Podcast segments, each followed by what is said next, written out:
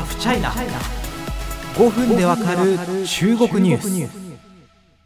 今日はですねあのゆるネタです。結構あれなんですよね。このラジオもですね、えー、お聞きいただける方が、えー、日に日にですね本当にちょっとずつなだらかな右肩上がりでですね聞いてくださってる人が増えてくれてですね。あの皆様がもしかしたら、えー、こういう情報を待ち望んでらっしゃるのかなっていう傾向もなんとなく分かってきました。なんとなくです。あのやっぱりちょっとその経済安全保障とかあの少し真面目なニュース。やっぱりこう新聞だけ読むとちょっと難しいなってニュースを自分なりにね噛み砕いてお伝えするということが、えー、もしかしたら今情報の需要高いのかなっていうふうに結果的に感じてますその中でまたゆるネタなのかみたいなあの話なんですけどね、あの、ゆるネタ好きなんですよ。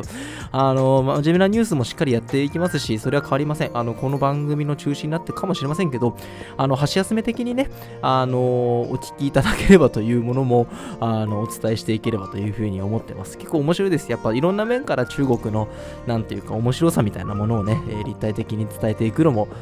メディアとして大事なのかなというふうに思ってますんでね。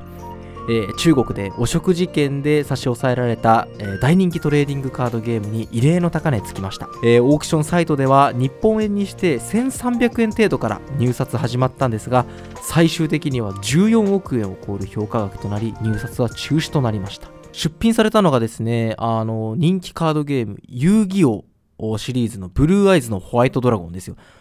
あの絶対ねリスナーさんの中にも遊戯王カードって言えばねやったことある人とかいると思うんですよ。これちょっと僕の偏見というか個人的な体験込みですけど、なんかね、僕1990年生まれなんですけど、中学校とか高校、高校もだな、うん、クラスでやってましたね。僕そんな熱心にコレクターではなかったんだけど、あの、流行ってました。だからこの世代の平成初期生まれ男子とかには結構響いたんじゃないですかね。あの、ブルーアイズのホワイトドラゴンっていうのはその中の結構看板的な感じで、あの、すごいレアカードみたいな風にね、原作の漫画でも扱われてたんですけども、それにもいろんなシリーズがあるんですね。あの、僕も勉強しないといけないんですけれども、あの、まあ、中国のですね、オークションサイトに出された記念カードという風に説明があったんですけども、写真を見る限りですね、その、あまたあるブルーアイズの中でも、なんかスペシャル版、あの、2019年2月に、この遊戯王カードのカード発売20周年を記念して発売された500個限定の商品に見えるんですね。この公式サイトの説明によると、まあ、純金製で、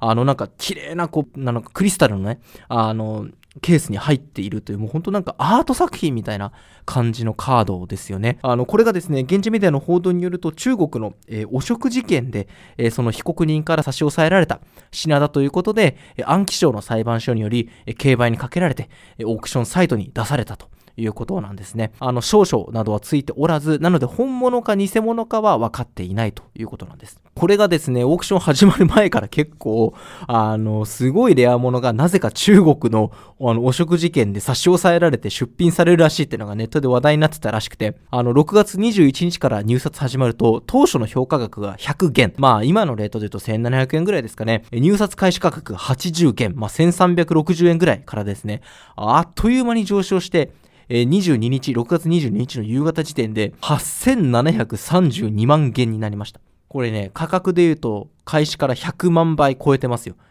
日本円にしておよそ14億8400万円。とんでもない値段になってしまったということなんですね。まあ、その後ですね、このオークション終了間際にサイト側がもうオークションごと中止にしました。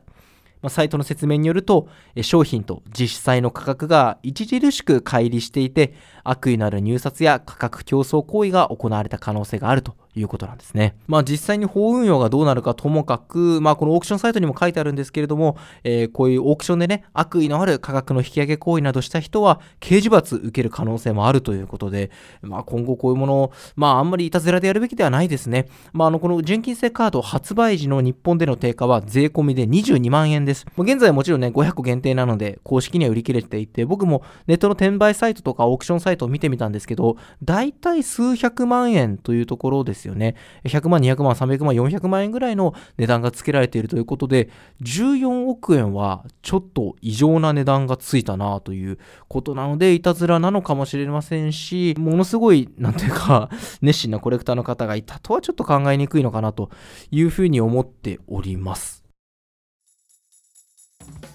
いかがでしたでしょうか？あの久しぶりのゆるネタです。あのねなんて言うんだろう。真剣なニュースも報じてますけどこういうちょっとなんていうかくくっとねちょっとあのくすっと笑えるようなあのニュースもお届けしていければなと思ってます。まあ、あまりにですね、この回があの再生数とかが著しく落ちる場合は、僕もちょっと あの皆様の期待に応えないといけないので、え考えます、えどんな中国ニュース知りたいか、どんな考え、どんな人のお話聞きたいか、え皆様のご意見を受けながら番組進化していきます。え Twitter の感想僕は見てます。えハッシュタグ、ハフチャイナ、えハフはカタカナ、チャイナはひらがなでご投稿お待ちしております。よろしくお願いいたします。